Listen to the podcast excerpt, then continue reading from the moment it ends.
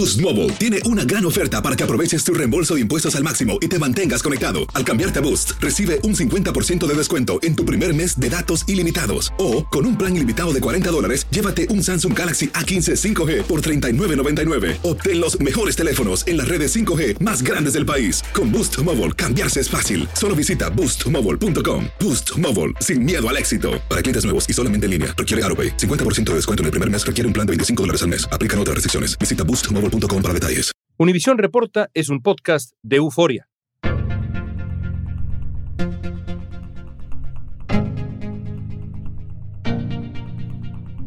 Millones de personas han muerto en el mundo a causa de COVID, y eso se traduce en que millones de niños y adolescentes han quedado huérfanos. Estos niños deben enfrentar el duelo de perder a sus padres y cuidadores y también secuelas emocionales, físicas, económicas. Todas ellas pueden ser devastadoras.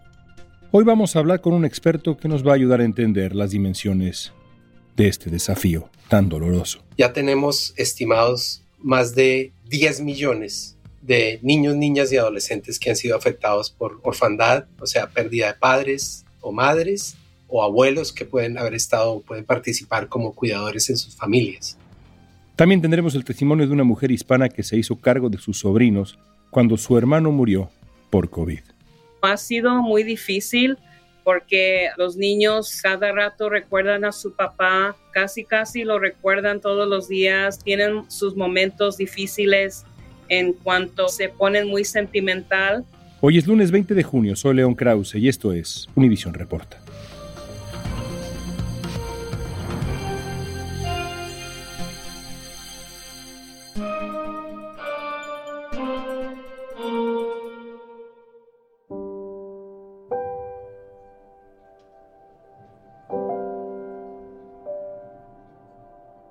Yo me llamo Lupe Amezcua y me dedico a cuidar a mis tres sobrinos. Se llama el mayor Moses Amezcua, el otro niño se llama Antonio Amezcua y la niña se llama Sidney Amezcua.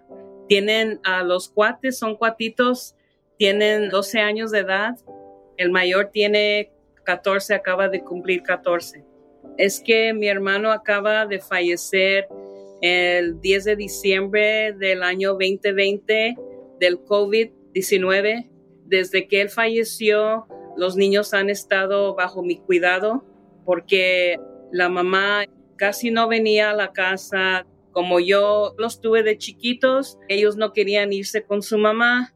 Entonces yo fui a la corte y le peleé la custodia a la mamá y todo eso durante el año fue muy difícil para nosotros, aparte que estaban todavía llorándole la muerte de su papá y pues el año en la escuela no estuvieron muy aplicados por lo mismo que no podían concentrarse en sus clases. Moses, Antonio y Sidney, los sobrinos de Lupe Amezcua, son parte de los 5.2 millones de niños afectados por la orfandad por la muerte de sus cuidadores a causa de COVID.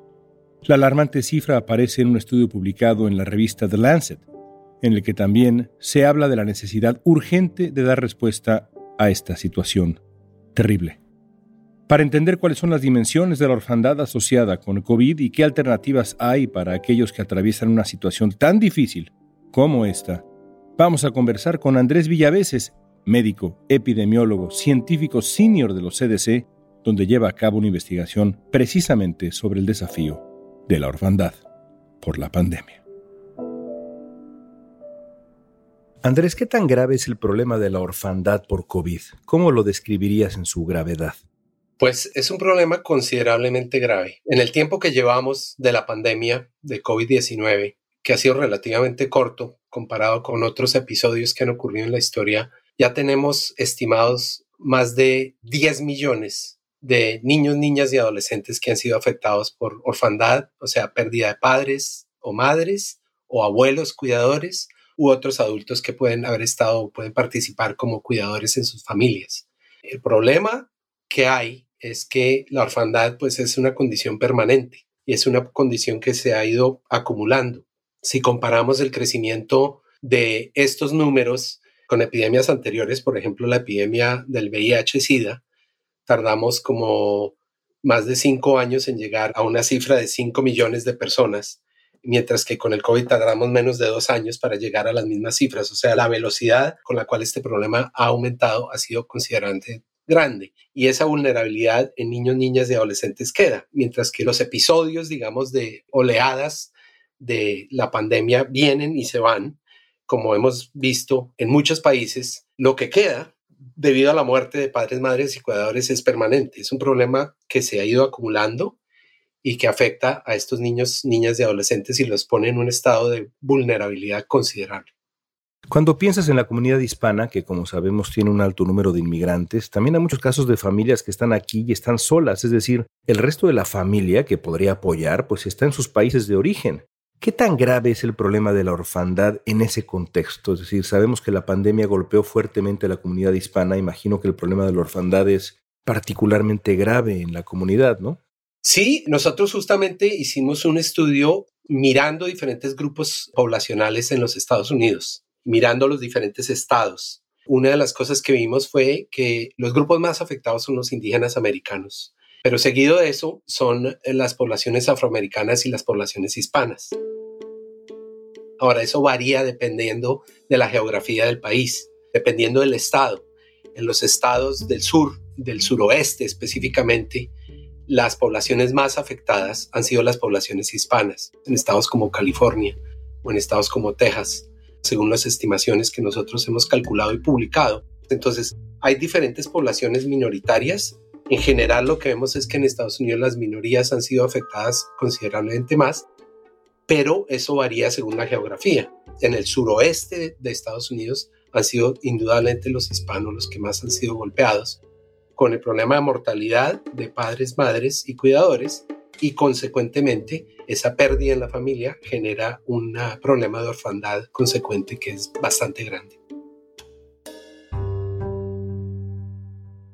Los niños hispanos representan el 67% del total de menores huérfanos por COVID en California, según la publicación The Medical Journal Pediatrics, y se presume que la cifra puede ser incluso mucho más alta. En ese estado, específicamente en Wilmington, vive la familia Amezcua. Abraham, el hermano de Lupe, falleció en su casa a los 59 años cuando contrajo el virus. Se complicó porque tenía una condición pulmonar. Para la familia su muerte fue algo inesperado y profundamente doloroso. Lupe tuvo que vivir el duelo por la pérdida de su hermano mientras buscaba la manera de salir adelante con sus tres sobrinos. Ha sido muy difícil porque los niños cada rato recuerdan a su papá, casi casi lo recuerdan todos los días, tienen sus momentos difíciles en cuanto se ponen muy sentimental.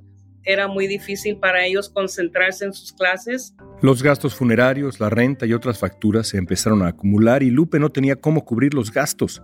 Desde hace años solo se dedica a cuidar de sus sobrinos. Pero los niños y su tía encontraron quien les tendiera la mano para hacer frente a todas las complicaciones que se presentaron en esos días. Amargos.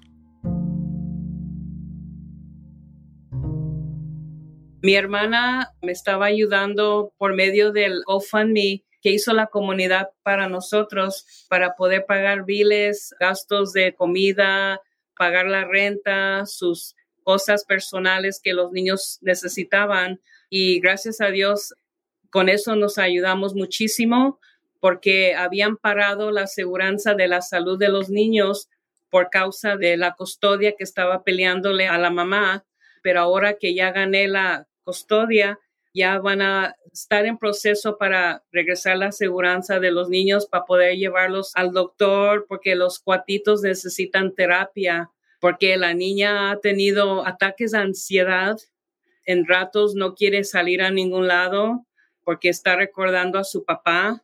Y eso para mí es muy difícil porque ella salía mucho antes a ir de compras y ya no quiere estar alrededor de la gente. Le da pánico. Entonces, quiero llevarla al doctor en estos días para que le den una evaluación, para que ya no le den esos ataques, porque pobrecita está sufriendo muchísimo y es por eso que tengo que llevarla a terapia. Ella es cuate de un niño y el niño, él padece de autismo. Entonces, él tiene como un tic, siempre quiere aclarar su garganta. Entonces, sí va a necesitar también terapia. Porque yo he notado que en ratos lo hacen, en ratos no. Yo creo cuando él se preocupa o le pasa por recordar al papá, se pone así.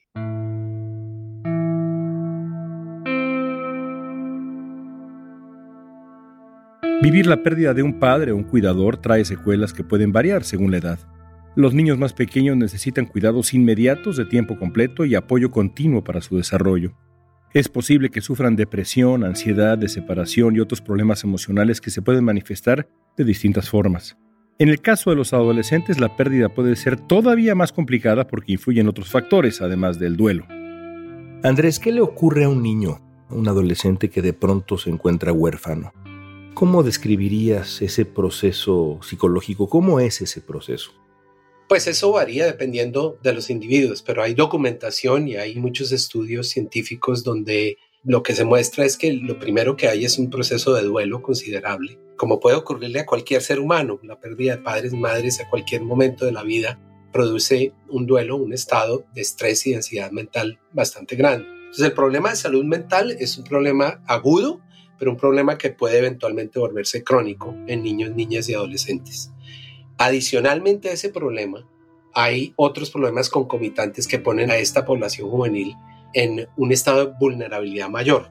Es decir, como pierden ese apoyo familiar, ellos pueden experimentar, digamos, inseguridad alimentaria, pueden llegar a tener menor acceso a la escuela, menor acceso a servicios de salud, estar expuestos a abuso en términos de violencia física, sexual o emocional y estos problemas de violencia se suman a todos esos problemas sociales de inseguridad y de falta de apoyo, entonces pueden llevar a problemas ya crónicos de salud mental en las personas. Entonces es un problema acumulativo.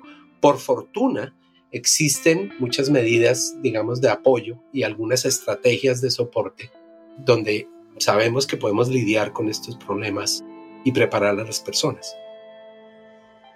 En el caso específico de la comunidad hispana, muchas veces los huérfanos se vuelven proveedores del hogar, es decir, hasta antes de la pandemia eran estudiantes de secundaria, de preparatoria, por ejemplo, y de pronto se encuentran como proveedores del hogar con uno, dos, tres hermanos a los que hay que cuidar, a los que hay que dar de comer. ¿Cómo afecta esto a un adolescente? Pues lo afecta profundamente. Nosotros sabemos que el hecho de que un adolescente, una persona joven que haya estado involucrada o que esté estudiando, y que tenga que salir del estudio para apoyar o para darle un apoyo, digamos, a sus hermanos o hermanas menores, por ejemplo. Es una persona que pierde esa oportunidad de educación y que a largo plazo va a perder una cantidad de oportunidades económicas y de oportunidades laborales. Entonces eso genera, digamos, una cascada hacia problemas económicos mayores. Eso está muy bien documentado en la literatura mundial, está muy bien documentado en muchos países, incluido en este país. Entonces, el sacar a una persona de la educación tiene una cantidad de problemas sociales, económicos, y eso lleva a menor acceso posterior a la educación, más problemas laborales, más problemas de salud. Entonces, es una cascada que se acumula y de la cual es difícil salir. El hecho de que una persona joven apoye también económicamente a su familia más joven, un niño o una niña joven esté apoyando a sus hermanos o hermanas por pérdida de su familia, implica que también esos hermanos y hermanas puedan carecer de un apoyo social importante que pudieran tener o de una orientación que pudieran tener si sus padres o cuidadores estuvieran todavía vivos en la familia. Entonces, una cascada que afecta a toda la familia y de ahí la importancia de tener una aproximación que considere todo el núcleo familiar y social cuando hay una respuesta. Lo que describe suena, la verdad, como un círculo vicioso, como una suerte de espiral te pregunto, ¿esta generación se verá marcada por la orfandad causada por la pandemia o estamos a tiempo de ayudarles a estos millones de niños y adolescentes que han quedado huérfanos? Estamos, por fortuna, a tiempo. Sabemos y hay respuestas. Nosotros hemos aprendido mucho de pandemias anteriores. Con el VIH-Sida, con el ébola, aprendimos muchísimo qué hacer con familias huérfanas. Y hoy en día sabemos que hay una cantidad de estrategias que se pueden implementar para proteger a las personas de que no se mueran, por una parte, o sea, una estrategia de prevención. Hay estrategias de preparación de las familias en caso de que haya una pérdida en esas familias y hay estrategias de protección posterior a esa pérdida. Entonces, en esas tres líneas es donde puede haber una respuesta. Y de hecho hay algunas naciones en el mundo que ya han estado mirando cómo responder de alguna manera a ese tipo de problemas. ¿Cuáles son las necesidades a corto plazo, Andrés, que hay que atacar? Las necesidades urgentes de estos niños y estos adolescentes huérfanos. Importantísimo. A corto plazo, indudablemente, en la salud mental y hay, obviamente, si una familia joven pierde padres, madres y cuidadores, alimentación, techo y salud son considerablemente importantes. Entonces, inmediatamente esas son, digamos, tres necesidades básicas que tienen que suplementarse. Pero esas necesidades básicas tienen que estar también apoyadas por un apoyo general, de, digamos, de salud mental, dado el duelo y dado el choque que la pérdida de padres, madres y cuidadores puede generar en las personas. Entonces, a corto plazo, esos problemas son los cuales hay que lidiar. Y por eso la preparación de las familias es supremamente importante. Hay muchas prácticas culturales en diversos países donde ese apoyo extenso de la familia o de la comunidad inmediata es supremamente importante para darle esa estabilidad inicial y posteriormente una estabilidad más a mediano y largo plazo a niños, niñas y adolescentes. Entonces, la parte de preparación es supremamente importante. ¿Qué le dirías a un adolescente que ha quedado huérfano por la pandemia y que está escuchando quizá esta conversación, este episodio de Univisión Reporta? ¿Qué debe saber un adolescente que hoy se siente, pues imagino yo, solo, que hoy siente la incertidumbre incomparable de la orfandad? Lo primero es acercarse a las personas cercanas a ellos y ellas para que puedan darles un apoyo inmediato. Los servicios que están disponibles, ya sea en los Estados Unidos o en diversos países, varían, varían considerablemente. Hay servicios de educación diferentes, hay oportunidades diferentes de cada estado en este país o en los diferentes países. Y entonces es importante saber a dónde acudir en la comunicación con las personas en las escuelas, los mentores en las escuelas, por ejemplo, pueden ser de ayuda muy grande para poder orientar a las personas en términos de qué hacer. Yo diría que las personas que están cercanas al niño o al adolescente son personas que son cruciales para poderles dar ayuda. La familia extensa, por una parte, la comunidad cercana o los mentores que pueda haber en las escuelas pueden ser muy útiles como un apoyo inicial, por lo menos para dar orientación inicial y para dar una esperanza, porque hay esperanza y hay muchas cosas que se pueden hacer. Por último, te preguntaría, Andrés, ¿qué le recomendarías a aquellos que conocen a alguien que está experimentando la orfandad y que quisieran ayudar más allá de esa cercanía que recomendabas ahora? Me parece fundamental saber cómo se puede ayudar de la manera más productiva a alguien que está atravesando por una crisis de este calibre. Cuando yo hablo de esa cercanía, hablo también de ayuda concreta, o sea, a dónde ir, a dónde acudir, qué oportunidades en mi comunidad existen para orientarme, para ayudarme en términos de acceso a la educación, en términos de acceso a salud, en términos de, por ejemplo, cómo lidiar con un hogar que de pronto queda solo. Si hay una familia que quedó huérfana y hay una persona joven que tiene que, digamos, ocuparse ahora de una serie de elementos de la vida cotidiana, como es pagar la renta en la casa, comprar alimentos, todo eso, esa orientación concreta y ese apoyo concreto para poder dar un soporte a las actividades cotidianas de la familia es supremamente importante en esos procesos o en esos periodos agudos. Y sumado a eso, el apoyo emocional y el apoyo mental es considerablemente importante también, dado el duelo y la pérdida que hay. La pérdida no es solo pérdida de seres humanos queridos, sino la pérdida de un estado de normalidad que uno pudo haber tenido en términos de atender una escuela, tener un hogar de alguna manera y hacer algunas actividades que de pronto pueden verse completamente cortadas debido a la pérdida de padres, madres y cuidadores. Andrés, gracias por esta conversación. Con muchísimo gusto.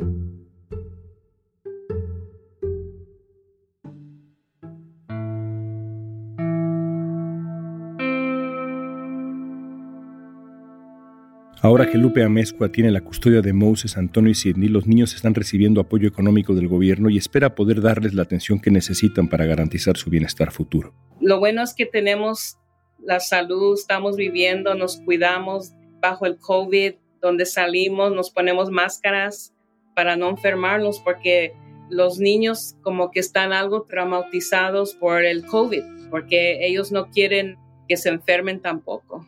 A sus 59 años, su prioridad es el cuidado de sus sobrinos. Pues yo tengo mucha fe en Dios que todo vamos a salir con bien y vamos a salir adelante porque yo los quiero muchísimo a mis sobrinos.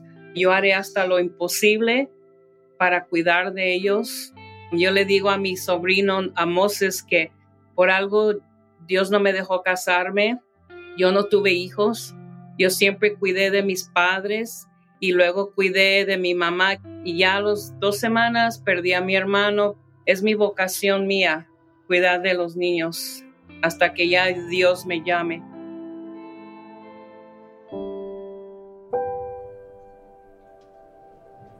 Diferentes estudios han concluido que es necesario integrar la atención a los niños y adolescentes que han quedado huérfanos en esta pandemia en todos los planes nacionales de respuesta al COVID.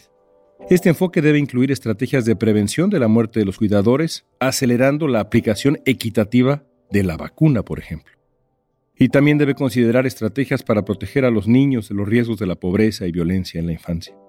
Así, esta generación golpeada de niños y adolescentes huérfanos de la pandemia podría recuperarse, fortalecerse, salir adelante.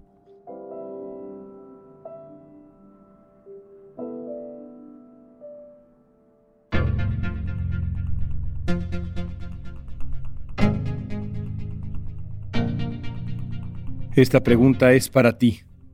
¿Estarías dispuesto de verdad a ayudar a un niño huérfano por la pandemia? Usa la etiqueta Univision Reporta en redes sociales y danos tu opinión en Facebook, Instagram, Twitter o TikTok. Si te gustó este episodio, síguenos y compártelo con otros. En la producción ejecutiva, Olivia Liendo. Producción general, Isaac Martínez. Producción de contenidos, Mili Supan. Asistencia de producción, Isabela Vítola y Débora Montaner. Música original de Carlos Jorge García, Luis Daniel González y Jorge González. Soy León Krause. Gracias por escuchar Univisión Reporta.